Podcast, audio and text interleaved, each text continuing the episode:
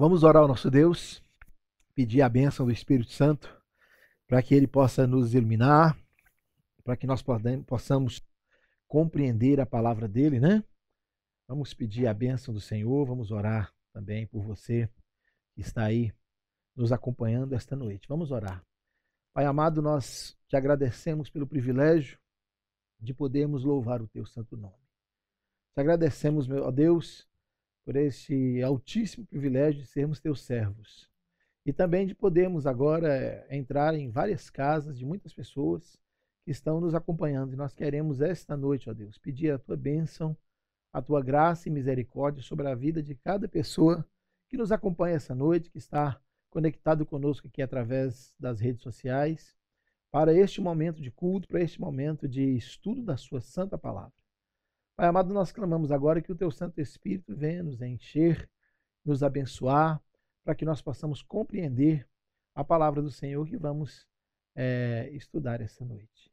Então, eu gostaria de pedir a Ti, Pai, que o Senhor abra o nosso entendimento, para que nós possamos crescer a partir do estudo da Tua palavra essa noite. Nós te louvamos agradecidos e pedimos a Tua bênção, no nome maravilhoso do Senhor Jesus. Amém e amém. Vou pedir que Rosana é, pegue para nós a minha Bíblia, porque eu não tenho esse texto aqui no meu computador, não. Mas então nós vamos estar estudando é, esta noite o capítulo 10 do livro de Atos. Né? Estamos é, fazendo a exposição deste livro maravilhoso do Novo Testamento. E hoje vamos falar sobre a expansão do Evangelho aos gentios. Sempre lembrando a você né, que está conectado conosco, né, que você pode enviar a partir de agora suas dúvidas, fazer alguma pergunta através do chat aqui no YouTube, tá bom? Outra coisa também que eu gostaria de compartilhar com você é que você compartilhe com pessoas esse link para que mais pessoas possam é, estar conectadas conosco essa noite. E depois você poderá rever. É, tá bom? Então, Vamos estudar hoje o capítulo 10 do livro de Atos. Gostaríamos de, primeiramente, antes de tudo, ler o texto, porque a autoridade é da palavra. Nunca é do pregador, a autoridade nunca é da igreja, a autoridade nunca é do homem. A autoridade é da santa palavra do nosso Senhor, o nosso Deus. Então, eu gostaria de compartilhar ler com você capítulo 10 do livro de Atos. Diz assim o texto da palavra de Deus. Diz assim: E havia em Cesareia um varão por nome Cornélio, centurião da corte chamada italiana. Piedoso e temente a Deus com toda a sua casa, o qual fazia muitas esmolas ao povo e de contínuo orava a Deus. Este, quase a hora nona do dia, ou meio-dia, aliás, hora nona é às três da tarde, viu claramente numa visão um anjo de Deus que se dirigia para ele e dizia: Cornélio. Este, fixando os olhos nele e muito atemorizado, disse: Que é, Senhor? E o anjo disse-lhe: As tuas orações e as tuas esmolas têm subido para a memória diante de Deus. Agora, pois, envia homens a Jope e manda chamar a Simão, que tem por sobrenome Pedro. Este está com um certo Simão curtidor, que tem a sua casa junto do mar. Ele te dirá o que deves fazer.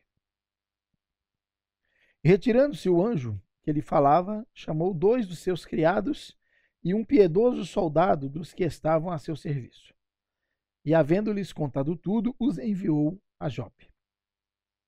E no dia seguinte, indo eles seu caminho, e estando já perto da cidade, subiu Pedro ao terraço para orar, quase a hora sexta, ou meio-dia. E tendo fome, quis comer. E enquanto lhe o preparavam, sobreveio-lhe um arrebatamento de sentidos. E viu o céu aberto e que descia um vaso, como se fosse um grande lençol atado pelas quatro pontas, vindo para a terra, no qual havia de todos os animais, quadrúpedes e répteis da terra, e aves do céu. E foi-lhe dirigida uma voz: Levanta-te, Pedro, mata e come. Mas Pedro disse: De modo nenhum, Senhor, porque nunca comi coisa alguma comum ou imunda.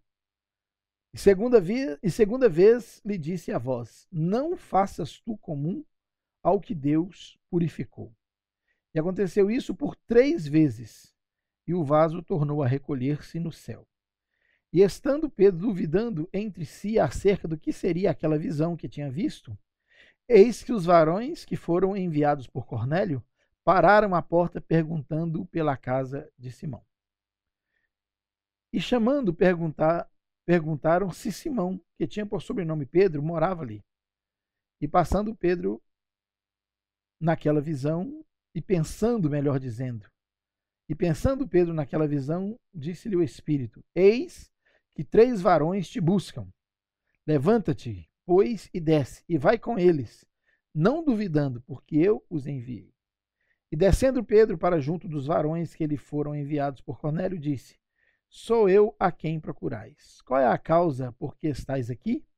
E eles disseram: Cornélio, o centurião, varão justo e temente a Deus, e que tem bom testemunho de toda a nação dos judeus, foi avisado por um santo anjo que te chamasse à tua casa e ouvisse as tuas palavras. Então, chamando-o para dentro, os recebeu em casa. E no dia seguinte foi Pedro com eles, e foram com ele alguns de Jope. E no dia imediato chegaram a Cesareia. E Cornélio os estava esperando tendo já convidado seus parentes e amigos mais íntimos. E aconteceu que, entrando Pedro, saiu Cornélio a recebê-lo e, prostrando-se aos seus pés, o adorou. Mas Pedro o levantou, dizendo: Levanta-te, que eu também sou homem. E falando com ele, entrou e achou muitos que ali se haviam ajuntado. E disse-lhes: Vós bem sabeis que não é lícito a um varão judeu a juntar-se ou chegar-se a estrangeiros. Mas Deus mostrou-me que a nenhum homem chame comum ou imundo. Pelo que, sendo chamado, vim sem contradizer. Pergunto, pois, por que razão mandaste chamar-me? E disse Cornélio: Há quatro dias estava eu em jejum até a esta hora, orando em minha casa, a hora nona. E eis que diante de mim se apresentou um varão com vestes resplandecentes e disse: Cornélio, a tua oração foi ouvida e as tuas esmolas estão em memória diante de Deus. Envia, pois, a Jope e manda chamar Simão, que tem por sobrenome Pedro. Este está em casa de Simão, o curtidor, junto do mar, e ele, vindo, te falará. E logo mandei chamar-te, e bem fizeste em vir. Agora, pois, Estamos todos presentes diante de Deus para ouvir tudo quanto por Deus te é mandado. E, abri, e abrindo Pedro a boca, disse: Reconheço, por verdade, que Deus não faz acepção de pessoas, mas que Ele é agradável àquele que em qualquer nação o teme e obra o que é justo, ou faz aquilo que é justo. A palavra que ele enviou aos filhos de Israel, anunciando a paz por Jesus Cristo. Este é o Senhor de todos. Essa palavra, vós bem sabeis, veio por toda a Judéia, começando pela Galiléia, depois do batismo que João pregou. Como Deus ungiu a Jesus de Nazaré com o Espírito Santo e com poder, o qual andou fazendo bem e curando a todos os oprimidos do, do, do diabo porque Deus era com ele. E nós somos testemunhas de todas as coisas que ele fez, tanto na terra da Judéia como em Jerusalém, ao qual mataram, pendurando-o no madeiro. E este ressuscitou Deus ao terceiro dia e fez que se manifestasse, não a todo o povo, mas às testemunhas que Deus antes ordenara, a nós, que comemos e bebemos juntamente com ele, depois que ressuscitou dos mortos e nos mandou pregar ao povo e testificar que ele é o que Deus, o que por Deus, melhor dizendo, foi constituído juiz dos vivos e dos mortos. A este dão testemunho todos os profetas de que todos os que nele creem receberão perdão dos pecados pelo seu nome. E dizendo, e dizendo Pedro ainda estas palavras, caiu o Espírito Santo sobre todos os que ouviam a palavra.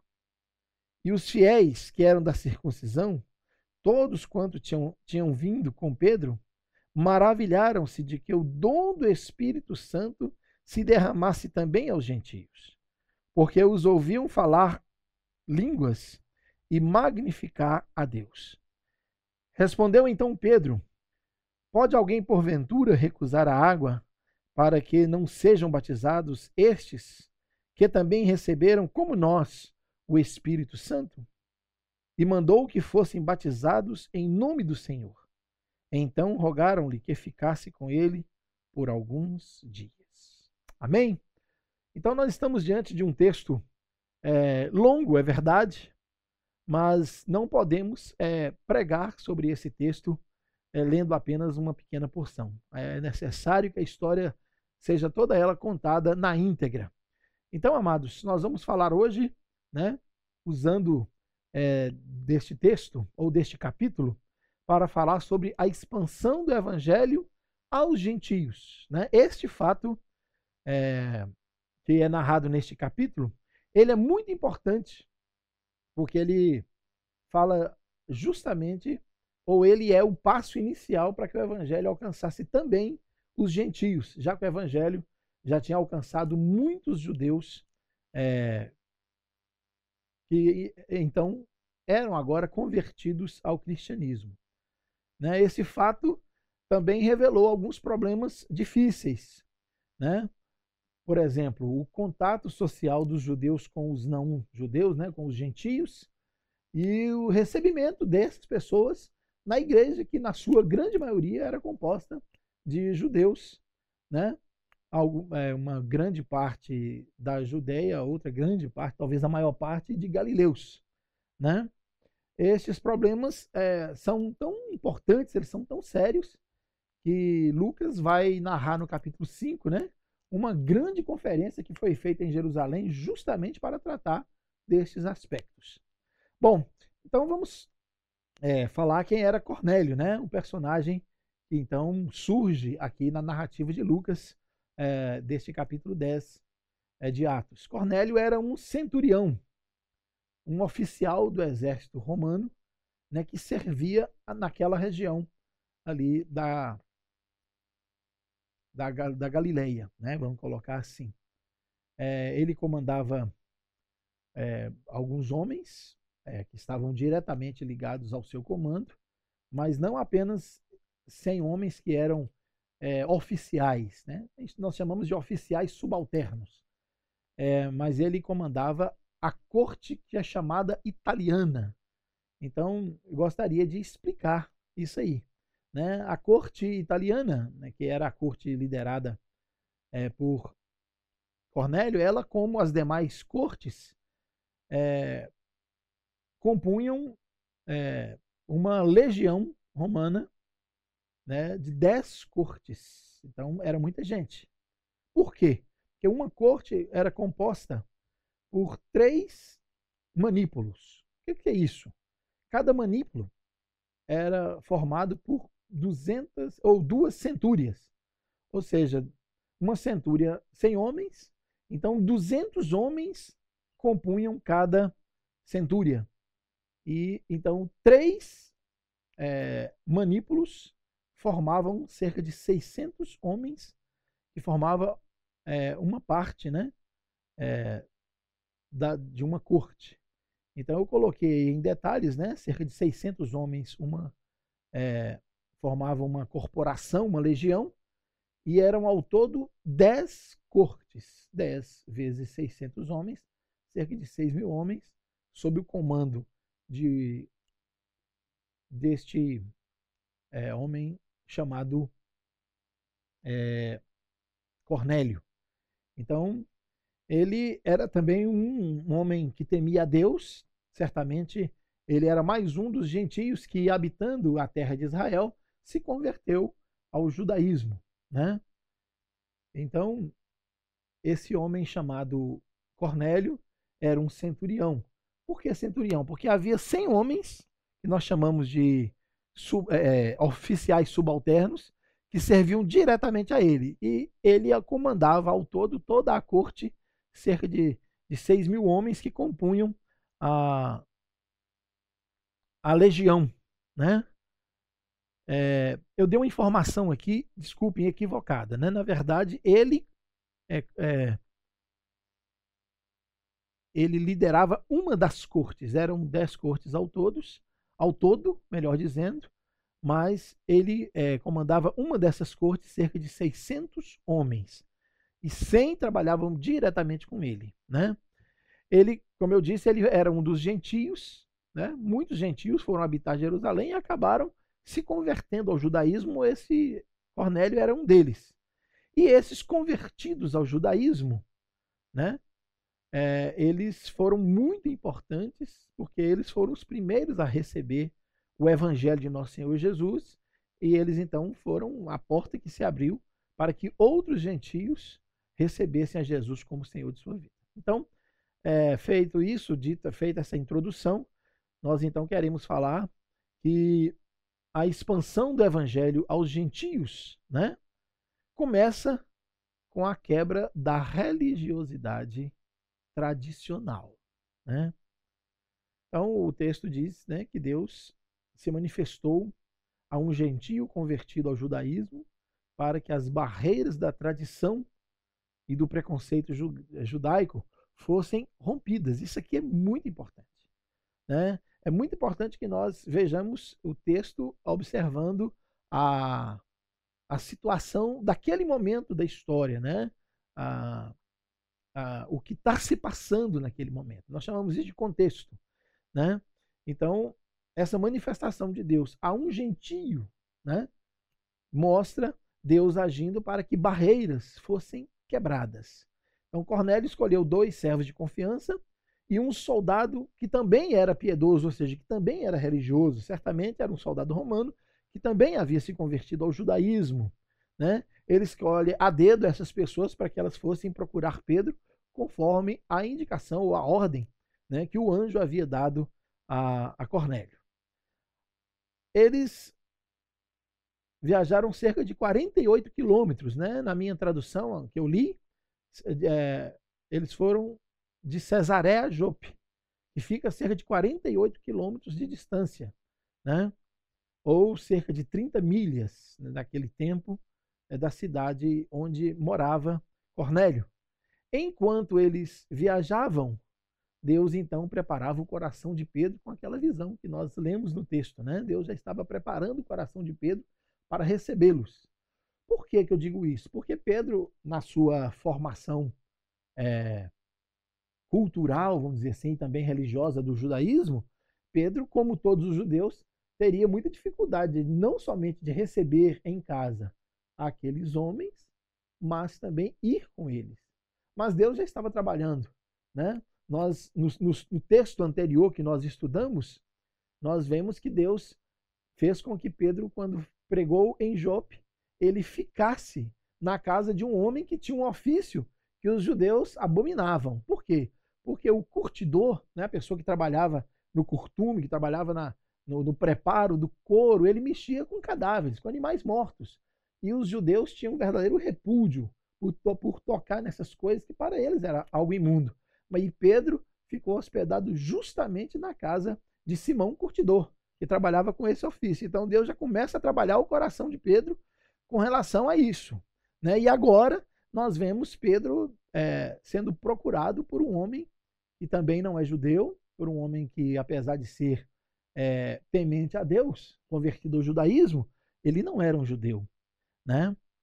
Então, enquanto eles viajavam indo até Pedro, é, nós vemos que Deus já estava trabalhando no coração de Pedro, de Pedro preparando é, para que ele pudesse recebê-los. O texto diz que Pedro estava com fome e enquanto ele orava, ele caiu num estado de êxtase, né? Ele, e nesse estado de êxtase ele teve uma visão. O texto não diz, né? Que foi a fome de Pedro que o levou a este êxtase, né? Algumas pessoas podem pensar isso, mas o texto não diz isso. Então, Lucas apenas narra os fatos, que Pedro estava com fome, era por volta de meio-dia, nesse horário eu também tenho fome, né, muita fome, inclusive. Eu nunca cheguei a cair em êxtase por causa da fome. Então, o texto não está dizendo que foi por causa da fome. E diz que enquanto preparavam, Pedro estava ali aproveitando aquele momento para orar, enquanto preparavam o seu alimento, né, ali na casa de Simão Curtidor. Certamente a esposa de Simão estava preparando a comida e Pedro estava orando, teve essa visão, né, no momento de êxtase, né, e, e essa visão vai justamente tocar um ponto que é muito sensível na vida de um judeu. Né? A visão diz que um lençol seguro pelas quatro pontas, né, no formato de um vaso, descia com todo tipo de animais. E a ordem da voz que sai, que vem do céu para Pedro é que ele mate e coma. E Pedro, então, como bom judeu que era, né, ele vai replicar. Ele diz: Não, eu jamais comi coisas imundas, né, segundo o costume que ele tinha lá do judaísmo. Né? Então, é, Pedro vai questionar. É interessante notar também que o fato de Pedro estar com fome, o texto também não diz que Pedro estava em jejum. Né? Que alguém pode dizer, ah, Pedro estava em jejum e quando a pessoa está em jejum, ele é mais cheio do Espírito Santo. Não, o texto não diz isso também. Então é bom a gente observar esses detalhes. Né?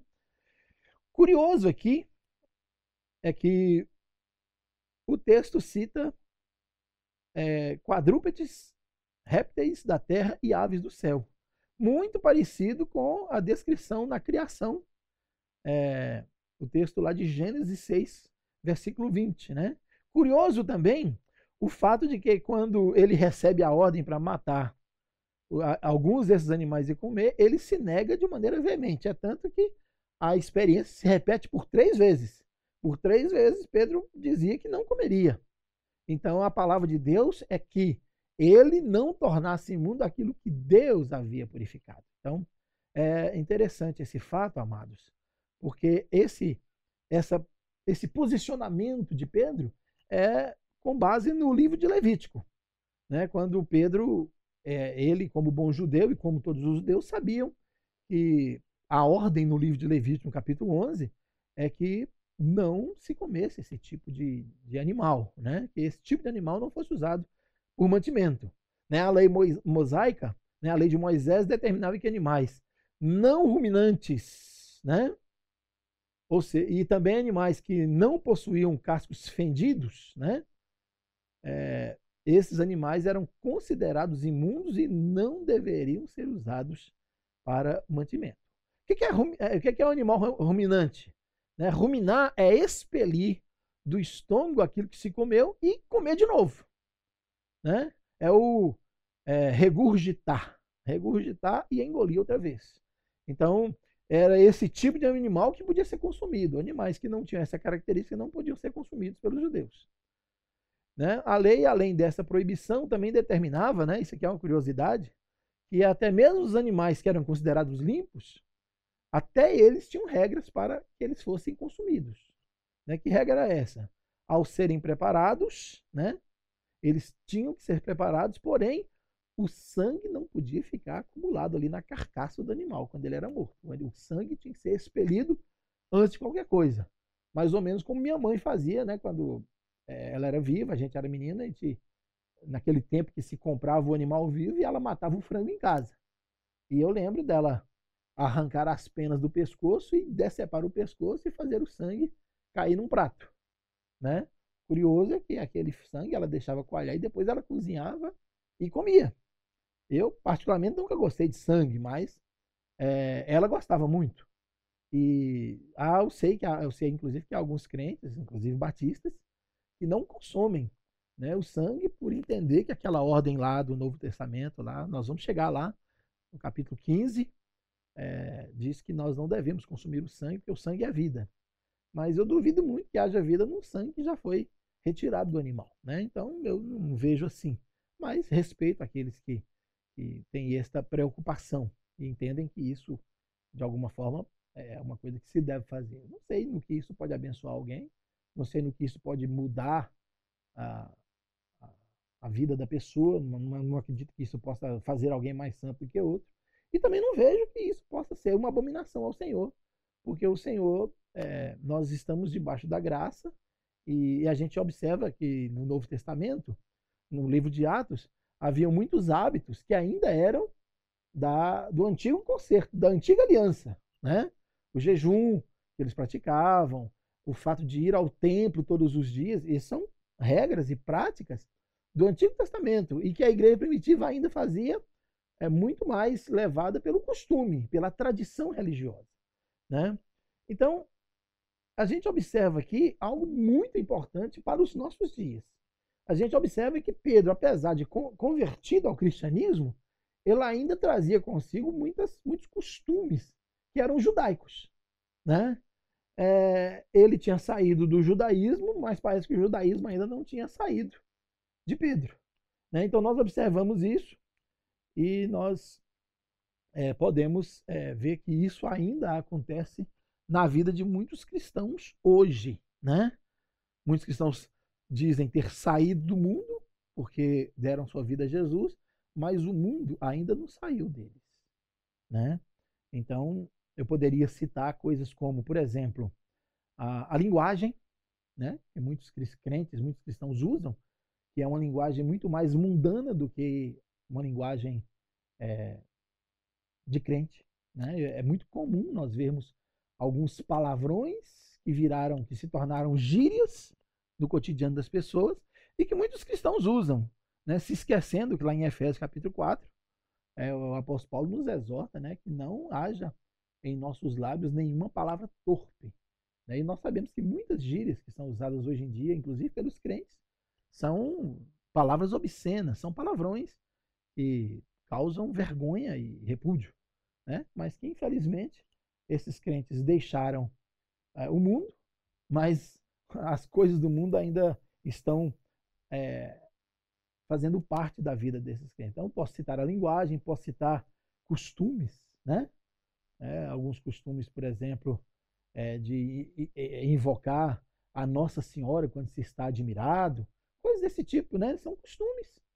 É, ou, ou, também as tendências da moda, né? Tem irmãos e irmãs que não abrem mão de ter uma roupa que seja adequada ao, às tendências que estão sendo usadas, inclusive muitas vezes incorrendo no erro de roupas transparentes, muito justas ou muito curtas, tudo isso para não é, ficar fora da moda. Né? Então, há muitos cristãos que ainda vivem influenciados por essas tendências, por esses modismos. Né? Há também aqueles que são agarrados a tradições, né? É, tradições religiosas. Né? Por exemplo, a minha igreja não faz isso, a minha igreja é dessa maneira, e se for diferente a gente não aceita, como se essas tradições é, fossem espiritualidade, na verdade não são. São apenas tradições de homens. É, outros ainda trazem consigo, apesar de serem crentes, mas ainda vivem cometendo pecados que cometiam quando estavam no mundo. Né? É muito comum, nós vemos hoje muitos cristãos que, quando se converteram, deixaram de beber e agora estão reaprendendo a beber novamente. Né? É, se esquecendo que, se por um lado a bebida não é pecado em algumas, alguns países, porque faz parte da cultura, né? Se esquece que o Brasil não tem essa cultura. Normalmente espera-se que os crentes não sejam dados a, a esse tipo de hábito, né? E, então há muitos cristãos que, que ainda é, trazem consigo algumas práticas que são mundanas, apesar de se dizerem crentes. Há também pessoas que, né, que ainda trazem consigo pecados como o pecado da vaidade, né? a vaidade de ser reconhecido, a vaidade de ser admirado, a vaidade de ser servido. Né? Há crentes que gostam de assumir postos de liderança, outros gostam de cantar nos domingos à noite, porque vão ser reconhecidos e, e admirados, né? eu fico pensando o que será desses crentes quando a igreja não puder mais se reunir nos templos, não por causa do Covid-19, mas por causa de uma perseguição que pode acontecer, como acontece em outros países do mundo, né? Como é que vão ficar aqueles crentes que são os solistas de plantão dos domingos à noite, né? Que é o horário nobre do, da, das igrejas cristãs evangélicas, né? É interessante você não ver a banda animada nem cantores ávidos por aparecer nos cultos de, de oração, nos cultos de, de quarta-feira, ou nos domingos pela manhã. Né? Há até aqueles que dizem, não canto domingo pela manhã porque vai estragar a minha voz. Então existem essa, essa vaidade do reconhecimento, de ser admirado, a vaidade de ser servido, né? Também há entre nós a, a inveja das realizações e conquistas alheias, né? O pecado do orgulho, né? Que muitos cristãos é, deviam ter deixado o orgulho no mundo, mas trouxeram a tiracolo, né? O orgulho de ser o filho do rei, o orgulho de ser lavado e remido no sangue do cordeiro, né? E os faz pensar, inclusive, que têm direitos e podem, inclusive, reivindicá-los ao Senhor, né? São pecados que nós ainda cometemos por falta de, de entendimento de que nós não fazemos parte desse mundo. Nós fazemos parte do reino. E o reino de Deus é a cultura da Bíblia, a cultura de Cristo, não a cultura do mundo. Né? Então é muito interessante nós observarmos que Pedro havia se convertido. Ele era um servo de Deus, o Senhor era um homem cheio do Espírito Santo, era um pregador maravilhoso, muito bem sucedido. Né? Os seus dois primeiros sermões é, fez com que a igreja já se ajuntasse 8 mil novos crentes ali em Jerusalém. Mas nós observamos que Pedro, apesar de tudo isso, ele ainda era um homem que, que ainda estava preso aos rudimentos da lei, né? da antiga aliança, sendo que ele presenciou o estabelecimento da nova aliança. Ele estava na ceia, na última ceia, quando Jesus celebra a, a Páscoa com os seus discípulos, quando Jesus disse que aquele sangue aliás, que aquele cálice, né, era o Novo Testamento no seu sangue. Então Jesus estava trazendo um novo mandamento, inclusive, né, que nós nos amássemos uns aos outros como ele nos amou. Então Jesus traz um novo mandamento, Jesus traz uma nova aliança, uma vez que Jesus já havia cumprido a lei por nós, né? Mas Pedro ainda estava agarrado nos rudimentos do seu antigo judaísmo, né? Às vezes nós criticamos esse preconceito dos judeus, né? quando Pedro diz abertamente na casa de, de Cornélio que não era comum um judeu ter comunhão com uma pessoa que não fosse, não fosse judia. No entanto, nós não podemos é, ficar admirados disso porque nós fazemos isso. Nós, às vezes, ainda temos práticas e hábitos são mundanos, que não são é, do povo de Deus. Então, amados, eu gostaria mesmo de aproveitar esse texto para trazer esse ensinamento, né? fazer essa aplicação do texto. E quando você está diante de um texto como esse, você está vendo o quê? Um homem chamado por Deus, um apóstolo de Cristo, um homem que foi escolhido por Jesus. Nós vemos que ele tinha ali um, uma. É, exercia uma liderança, né? Jesus teve um cuidado todo especial com Pedro, né? Para que ele pudesse, de fato, liderar aqueles é, homens, aqueles, do, aqueles, aqueles 11 homens que foram feitos apóstolos, e Pedro uma pessoa é, admirada, é um homem admirável, é um homem que foi verdadeiramente transformado por Jesus, ninguém pode duvidar disso. Né? A sua, as suas cartas são ensinamentos maravilhosos, ele, a gente vê que ele é, teve uma compreensão maravilhosa, porque ele foi realmente inspirado para deixar os registros na palavra de Deus para nós, mas o que nós vemos aqui no texto, né, no contexto mostra isso, que é um homem que precisou de. Então, o que nós temos é um homem que, apesar de, de, de convertido, escolhido por Jesus, foi feito um apóstolo de Cristo, mas vemos Pedro ainda às voltas com o judaísmo, com práticas né, que faziam parte da sua antiga religião, com hábitos da, da, da, da sua antiga cultura. Então nós temos aqui algo que, que serve muito para nós hoje. Né? Hoje, o que, que move os nossos sentimentos? Quais são as coisas que, que nos fazem de fato felizes, alegres? Né? Às vezes nós vemos cristãos muito mais felizes com a taça né, que o seu time ganhou do que com uma alma que se converte. Às vezes nós vemos cristãos entristecidos por causa de um é, da derrota do seu time, por exemplo, e não tem essa mesma tristeza por aquelas pessoas que são vizinhas, que são parentes, que estão indo para o inferno, porque ninguém pregou o evangelho para elas.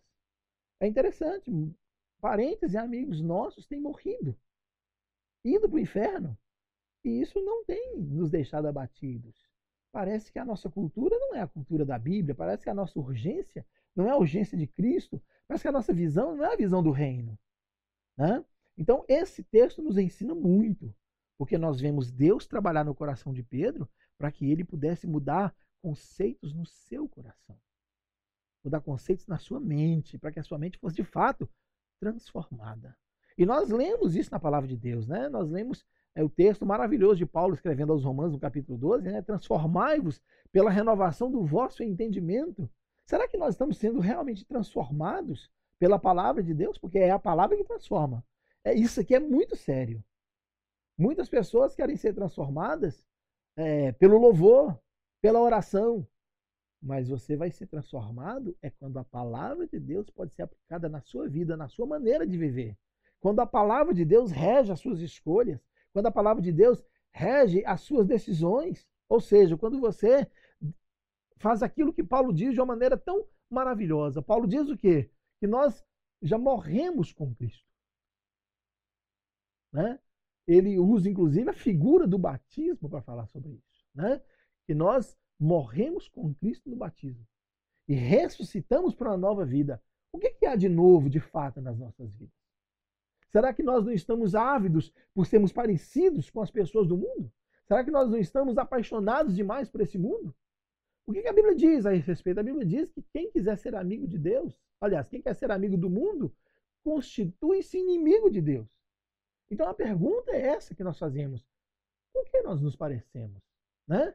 Será que nós não estamos agarrados demais à nossa cultura? Sabe?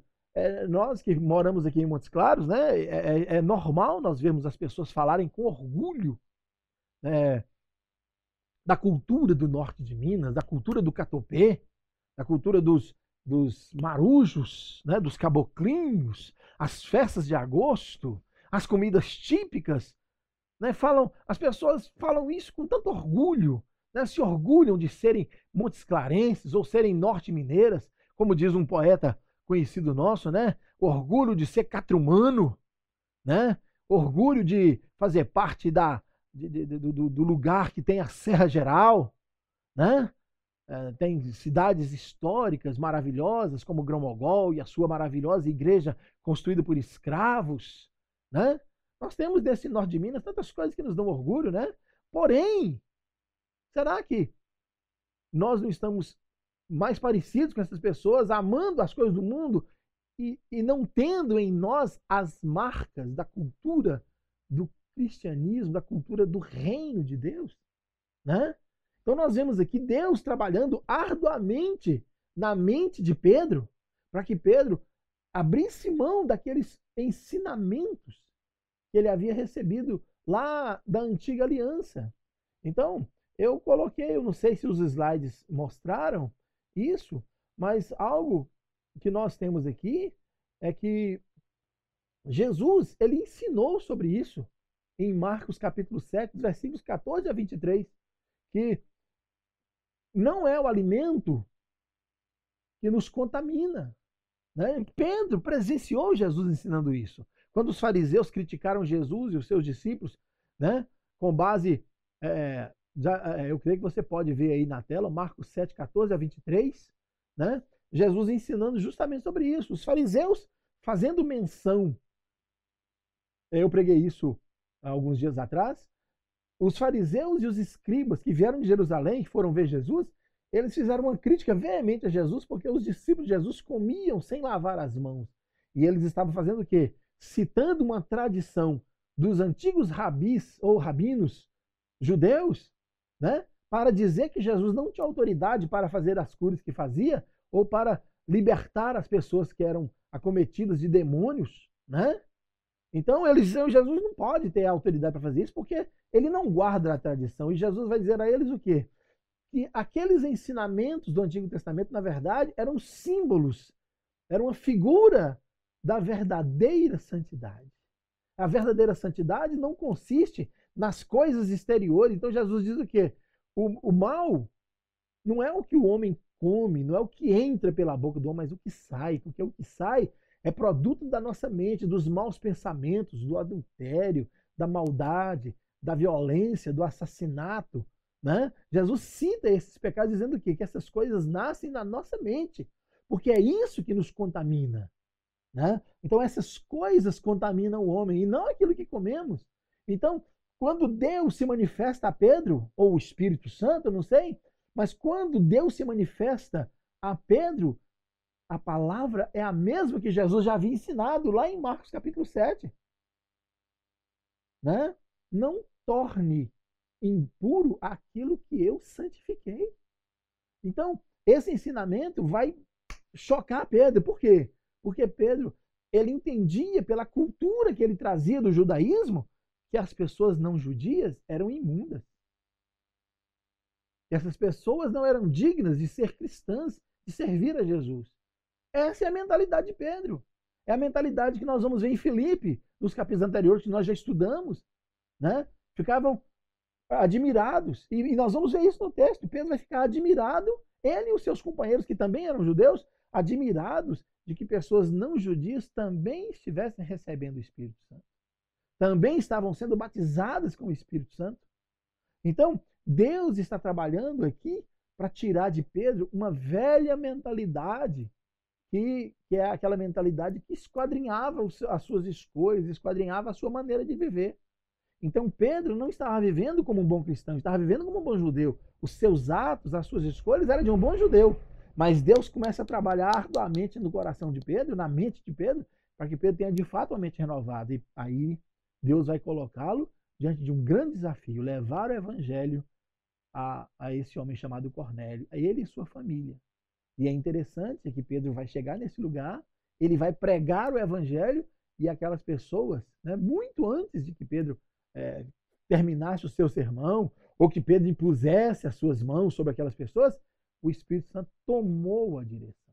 E o Espírito Santo vem e, e, e, e cai sobre aquelas pessoas. E elas glorificam a Deus falando noutras línguas, línguas idiomáticas.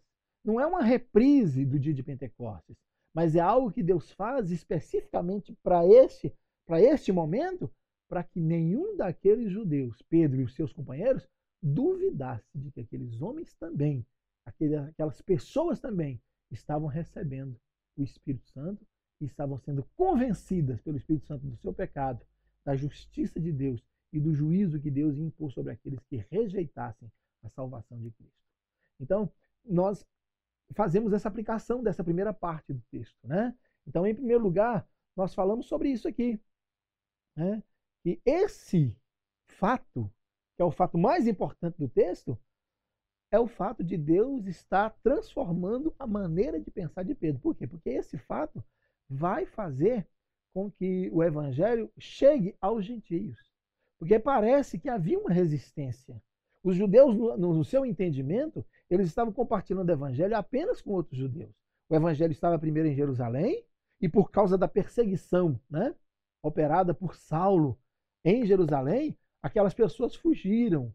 E aí, no capítulo anterior, né, do capítulo 9, nós vamos ver, além da conversão de Saulo, tem um texto muito importante. É que Pedro ele vai passar, ele vai viajar pelas cidades, aquelas cidades que Filipe havia passado e que muitos judeus que fugiram de Jerusalém estavam residindo. E ele vai até eles para fazer um trabalho de discipulado. Né? Pedro passa em cada cidade fortalecendo a fé daqueles crentes. Então, Pedro está detendo a sua melhor atenção para aqueles que já eram convertidos, para aqueles que eram hebreus, para aqueles que eram judeus, sendo da Judéia ou sendo da Galiléia, mas eram judeus. Mas agora Deus vai tomar uma iniciativa e vai ser um impacto na vida de Pedro. Assim como Deus às vezes faz conosco. Né? Para pregar o evangelho, às vezes o Senhor precisa mudar a nossa maneira, sabe por quê? Porque o evangelho vai ser pregado em todas as nações. Então nós vamos encontrar culturas como a japonesa, como a chinesa, como a cultura dos hindus, como a cultura dos árabes, que é completamente diferente da nossa. E nós não vamos chegar lá impondo a nossa maneira, a nossa maneira de cultuar, a nossa maneira de orar, a nossa maneira de, de fazer as coisas. Né? Experimente fazer um culto num país africano.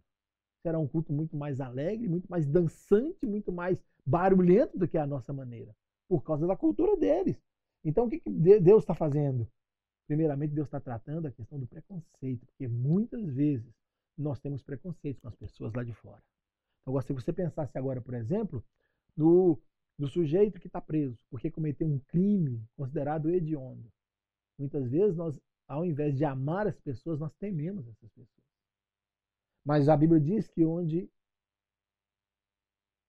há o verdadeiro amor, esse amor lança fora todo medo. Muitas vezes nós estamos com medo do criminoso que precisa de Jesus, estamos com medo da cultura daquela pessoa que, que é adepta do homossexualismo, né? estamos com medo da pessoa que tem um estilo de vida diferente do nosso e nós trazemos preconceito em nosso coração e não queremos né, estar em contato com elas, não, não, não queremos que as pessoas nos vejam com elas.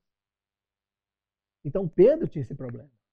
Pedro achava que gentios não poderiam receber o evangelho, mas Deus está tratando o coração de Pedro. E Deus também está mudando a sua cultura. E eu creio que Deus está falando isso ao nosso coração essa noite. Qual é a cultura que mais nos influencia? É a cultura do reino? É a cultura da palavra de Deus? Nós falamos, como a Bíblia diz? Nós nos alegramos com aquilo que a Bíblia é, é nos dá? Nós nos sentimos satisfeitos em ter Jesus? Jesus nos é suficiente? Ou nós só somos de fato felizes quando nós experimentamos os prazeres que esse mundo dá ou que essa vida oferece? Né? Será que nós só somos felizes quando nós nos sentimos, é, é, é, é, quando nós satisfazemos os anseios ou os desejos da nossa carne? Será que nós só nos sentimos realizados quando nós alcançamos as vitórias desse mundo? Né? O título, o diploma? Será que são essas coisas que nos fazem felizes, nos sentimos realizados? Ou será que ter Cristo, apenas Ele, nos é suficiente? Porque na cultura do reino de Deus, Cristo é tudo em todos. Amém? Então gostaria de encerrar minha palavra essa noite, deixando para você essa primeira parte. Nós vamos continuar quarta-feira que vem a continuação deste capítulo 10. Né? Eu não quero tomar todo esse tempo com, com esse capítulo, porque ele, é, ele tem muita coisa a nos ensinar. Então gostaria de terminar minha palavra hoje orando por você, por mim, orando para que Deus nos ajude a compreender que nós estamos no mundo, mas nós não somos do mundo. Que assim como Jesus foi enviado, ele também nos enviou ao mundo.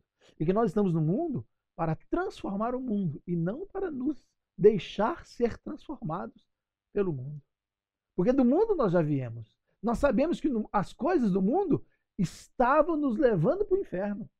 Como agora voltaremos para o mundo? Como agora ainda teremos prazer nas coisas do mundo? Como ainda viveremos, né? Com essa cultura que nós um dia repudiamos. Porque quando nós entregamos nossa vida a Cristo, nós morremos para a velha vida, para o mundo, e passamos a ter uma nova vida com Cristo. As coisas velhas já passaram, tudo se fez novo. Será que nós estamos de fato vivendo em novidade de vida, como o apóstolo Paulo nos ensina nos seus ensinamentos, nas suas cartas? Então, meu amado, eu gostaria de deixar essa palavra para você hoje.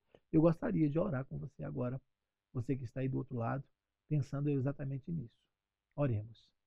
Deus amado, nós te agradecemos pela palavra do Senhor. A tua palavra nos mostra a experiência tremenda, maravilhosa do apóstolo Pedro. Que, como nós, também tinha lá suas dificuldades em conceber na sua mente a, a, a ideia da mentalidade do reino. Ele tinha dificuldades, ele ainda estava preso a rudimentos da sua antiga vida, da sua antiga cultura, da sua antiga tradição religiosa. E nós queremos dizer, Pai, que nós olhamos para Pedro e nós vemos a nós mesmos. Porque nós também, às vezes, trazemos tradições religiosas, costumes e práticas que não fazem parte da nova vida que Jesus nos deu. Nós estamos é, emporcalhando a nossa vida com coisas que deveríamos ter deixado para trás. Pai, nós pedimos que o Senhor tenha misericórdia de nós e nos ajude a vencer a nossa carnalidade. Porque a tua palavra diz que o espírito está preparado, mas a carne é fraca. E muitas vezes nós temos nos deixado dominar pela carne, porque não temos uma vida de oração, porque não conhecemos a palavra do Senhor, não meditamos na palavra do Senhor e não praticamos a palavra do Senhor. Pai, nós pedimos misericórdia para que nós também consigamos vencer os nossos preconceitos com aqueles que não são crentes. com aqueles a que às vezes pregam justamente em oposição a nós, aqueles que militam em oposição à nossa fé. Mas nós sabemos pela tua palavra que essas pessoas precisam ser amadas. E nós queremos pedir, Pai, em nome de Jesus, que o Senhor nos ajude a amar aqueles que nos odeiam, a orar por aqueles que nos perseguem. Porque nós sabemos que o dia que eles se converterem, eles serão grandes crentes servos do Senhor. Mas ainda não são, eles são crentes em potencial, mas ainda não são. Então eles precisam ser amados, porque eles conhecerão o teu amor a partir de nós.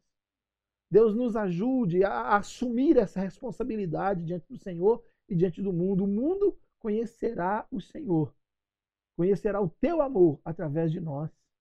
Então nós precisamos que o Senhor nos transforme, que o Senhor mude a nossa mentalidade, nos ajude a viver pela tua graça e não pelas tradições religiosas, humanas, carnais.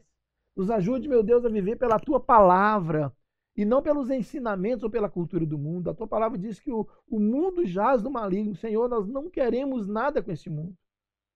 Porque nós somos teus servos, nós somos feitos teus filhos, nós somos seus cooperadores, Senhor. Nós somos seus agentes de transformação nesse mundo. Então, Pai, nos ajude a sermos de fato diferentes.